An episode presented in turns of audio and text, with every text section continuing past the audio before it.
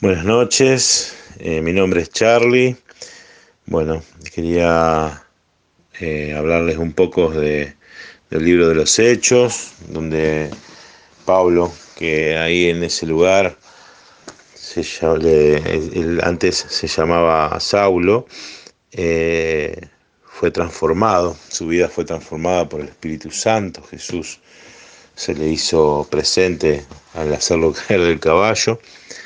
Eh, acá bien dice en la palabra de Hechos 26, eh, en la parte que una vez cuando me dirigía a Damasco con plenos poderes y con la orden de los sumos sacerdotes, en el camino hacia el mediodía vi una luz más brillante que el sol, que venía del cielo y me envolvía a mí y a los que me acompañaban.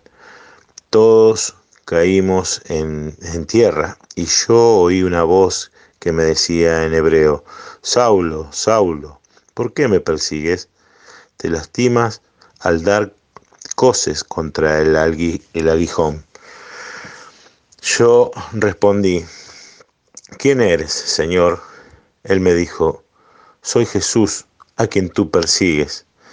Levántate y permanece de pie, porque me he aparecido a ti para hacerte ministro y testigo de, los, de las cosas que has visto y de que aquellas en que yo me manifestaré en ti.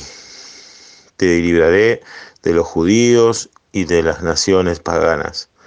A ellas te envío para que les abra los ojos y se conviertan de las tinieblas a la luz y del imperio de Satanás al verdadero Dios. Y por la fe en mí obtengan el perdón de los pecados y su parte en la herencia de los santos. Acá en esta parte que, que todos decimos se subió el caballo, ¿no? El dicho eh, se subió el caballo me lleva, me, hace acordar, ¿no? Y, y, acá Jesús lo hace caer del caballo a, a Saulo en esa época que era odiaba a Jesús, odiaba a todos los discípulos, mataba, los, los perseguía por todo el, el imperio, los, los mataba y, y decía en una parte que iba de las sinagogas y, se presentaba en las sinagogas para asesinar a los, a los cristianos. Y, y el mismo Jesucristo desciende y lo hace caer del caballo diciéndole que él se apiadaba de una sola palabra, yo lo resumo, que se apiadaba de él que lo, y lo transformaba para su gloria. Y, y bueno, Pablo lo tomó. Eh, yo en esta parte de Hechos es la donde él está en defensa con, con el rey. Que el rey mismo en un momento le dijo, si sigues hablando así me vas a hacer cristiano a mí también.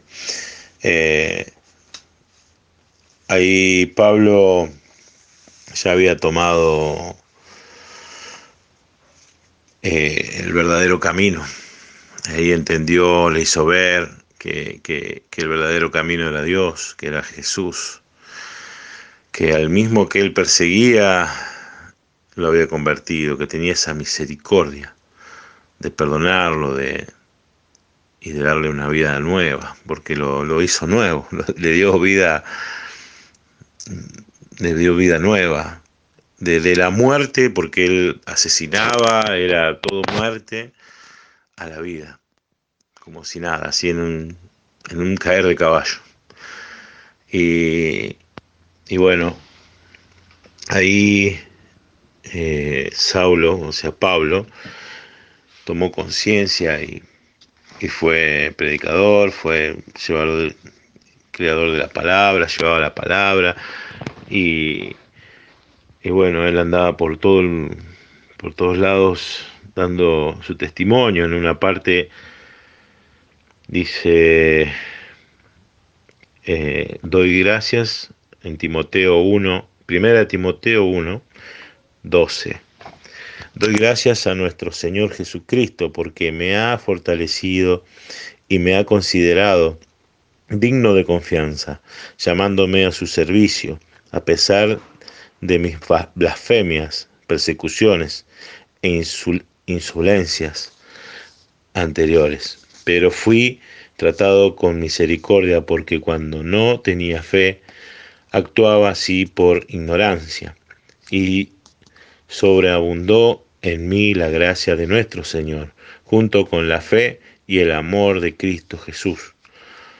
Es doctrina cierta y digna de fe que Jesucristo vino al mundo para salvar a los pecadores, y yo soy el peor de ellos.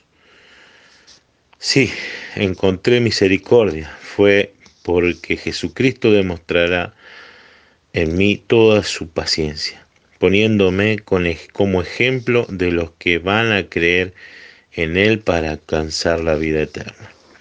Al Rey eterno y universal, al Dios incorruptible, invisible y único. Honor y gloria por los siglos de los siglos. Amén. Y, acá decía, ¿no? Pero fui eh, como, como él con su ignorancia, ¿no? Con toda la ignorancia perseguía al pueblo de Dios. Él ignoraba, como nosotros a veces hemos ignorado mucho la palabra de Dios, ignoraba esa parte de, de que, bueno, que Jesús era vida y amor. Y, y acá dice en una parte, y sobreabundó en mí la gracia de nuestro Señor. Es doctrina cierta y digna, de fe que Cristo que Jesucristo vino al mundo para salvar a los pecadores y yo soy el peor de ellos.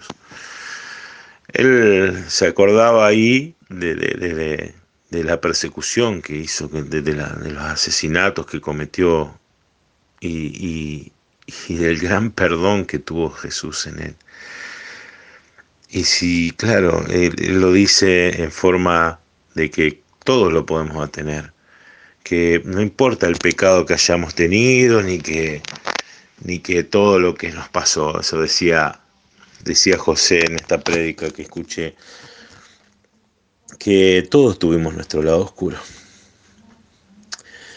En algún momento de nuestras vidas hemos hecho cosas que, que no nos gustaron, que, que no son dignas de, de recordar, ¿no?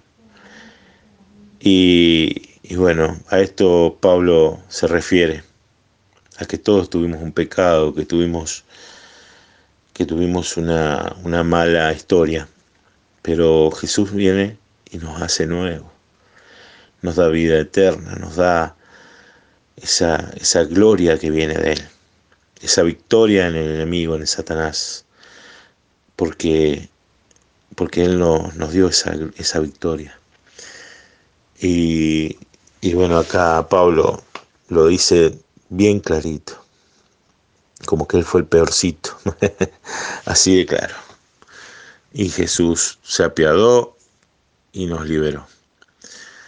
Por eso siempre, eh, hermanos, es, bueno darle gracias a Dios, porque muchos hemos conocido su palabra, ahora es, eh, más, nosotros tenemos la, gracia de tener todo esto escrito y, poderlo, poderlo leer y nutrirnos, escuchar prédicas de hermanos que, están ungidos en Jesucristo y, y nos da esa claridad de que, Dios nos perdona y que, y que nuestros pecados son perdonados y que podemos hacer vida de fe, de, bondad y, que podemos hacer el bien, que siempre el bien es bueno. Eh, bueno, dándole toda la gloria a Jesús y que, y que todos ustedes tengan en cuenta esto también como como me marcó a mí y a todos los hermanos que escuchamos esta prédica, de que Jesús siempre está con nosotros y que lo podemos convocar en todo momento dándole la gracia y la honra. A Él sea toda la, honor, la onda, la gloria y, y el poder en el nombre poderoso de Jesús.